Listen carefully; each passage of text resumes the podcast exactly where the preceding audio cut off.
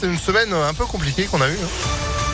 Bon, ça ira beaucoup mieux la semaine prochaine. On en parle juste après l'info de Sandrine Ollier. Bonjour. Bonjour Phil, bonjour à tous. À la une, la région assume ses choix. On en parlait déjà sur Impact FM.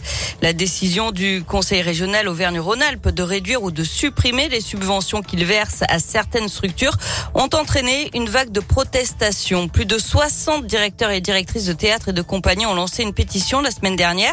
Ils craignent des conséquences sur les emplois et des projets qui ne pourront pas se faire. Le maire de Lyon et Laurent Vauquier, le président de la région, se sont d'ailleurs vivement querellés par médias interposés. Ce budget culture de 70 millions d'euros reste inchangé. Ce qui change en fait, ce sont les destinataires, comme l'explique Catherine Laforêt, conseillère régionale, membre de la commission culture. En fait, c'est juste euh, bah, une décision du nouvel exécutif de faire un rééquilibrage au niveau de l'ensemble du territoire de la région Auvergne-Rhône-Alpes. La région Auvergne-Rhône-Alpes, c'est 12 départements plus la métropole de Lyon. La métropole de Lyon, effectivement, représente une grosse part de ce budget.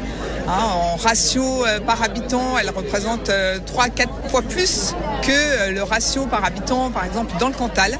Donc, il s'agit effectivement d'un rééquilibrage de ce budget-là pour mettre la culture accessible à la portée de tous nos habitants euh, bah, d'Auvergne-Rhône-Alpes. Donc voilà, je ne parlerai pas de coupe puisque le budget est sanctuarisé.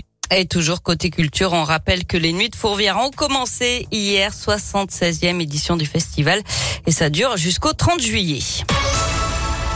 L'actualité, c'est aussi le retour quasiment à la normale sur la ligne SNCF Lyon-Saint-Etienne. Le trafic avait été interrompu toute la journée d'hier après un accident. Un camion tombé de 4 mètres de haut à 8h30 sur les rails à Saint-Chamond. La circulation des trains a pu reprendre ce matin.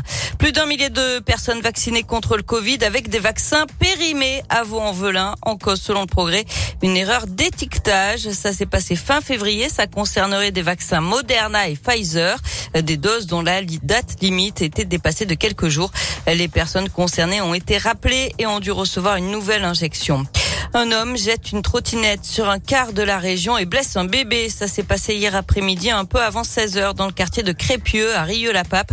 La vitre arrière du car a été brisée. Des éclats de verre auraient atterri sur un bébé vers ses yeux et ses oreilles. Il a été pris en charge par les pompiers.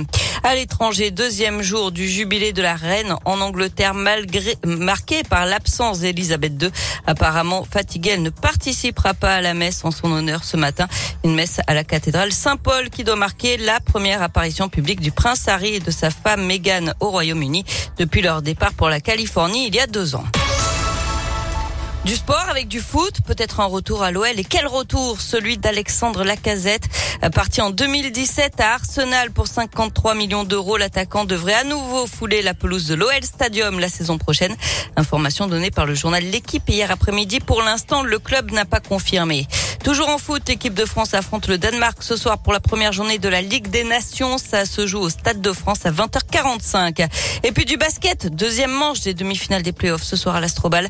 Villeurbanne mène pour l'instant une manche à zéro face à Dijon. En cas de nouvelle victoire ce soir, les hommes de TJ Parker n'auront plus qu'un point à marquer pour aller en finale. Et puis du côté des filles, ça passe ou ça casse.